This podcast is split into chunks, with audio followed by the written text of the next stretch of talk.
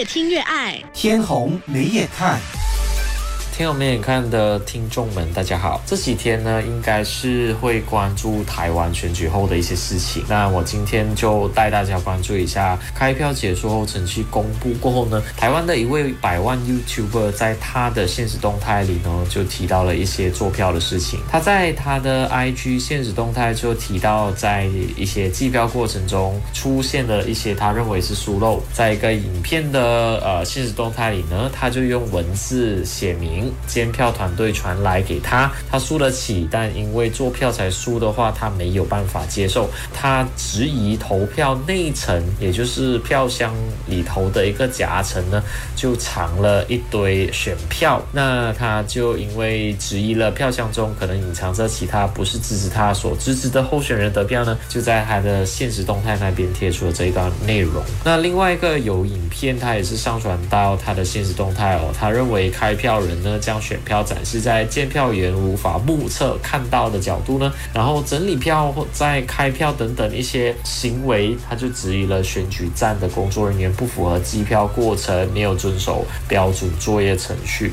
那可能在这里，我先帮听众们科普哦，不同国家的选举开票过程可能会有不一样哦，所以我们是针对台湾那边的选举的一些呃参考。那这一段影片播出过后呢，其实引起了。台湾的社会反弹就认为说，为什么有个 YouTuber 可以这样去质疑一个投票过程？那台北市议员，也就是同时也是 YouTuber 的叫瓜吉。他就在短片平台中呢，就解释到啊，要做票的可能性呢是非常非常低的。除了要控制啊台湾很多投开票站的一些工作人员外呢，基本上他要在一个超过十多人、众目睽睽的投票站里头做票的可能性是非常的低的。那台湾选举和各种选举的投票过程其实大同小异啦。那我我就归类几种我们可以拿来做参考的。第一，站内的工工作人员大多都是不认识，也就是投票站里头的人都可能是不认识。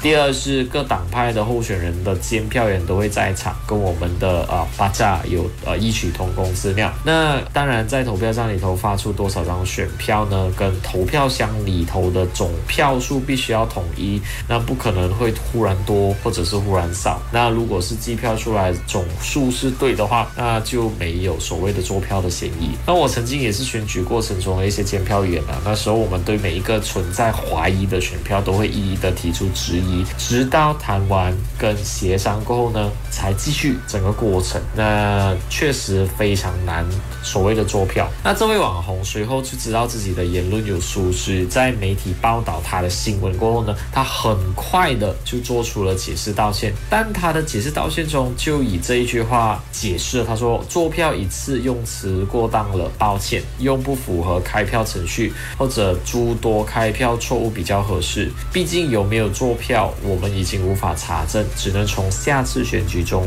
去做更大更多的注意啊。虽然他觉得用错词，但他的道歉声明中呢，其实还是存在着他相信有做票。这位网红肯定是有他发表自己的看法的权利啦，但这些看法、这些发言等同于一块块有力的影响和冲击。那不排除有些人会去查证这位网红的内容，但也不能忘记有些人就会因为这位网红说的话跟他说话的分量呢，而盲目的去相信跟认定。他所说的准确无误。这位网红在台湾说出这些坐票的质疑过后呢，确实是有影响到其中一位总统候选人的支持者，然后呃义无反顾的，然后就坚持相信所坐票的存在。当然，这位网红已经表态支持某一个政党的候选人了，因此他选择这样去表达，肯定是有他自己的权利。但他也因为创造了一个舆论，让无法分辨是非真假的一些网民就随着他风向走去。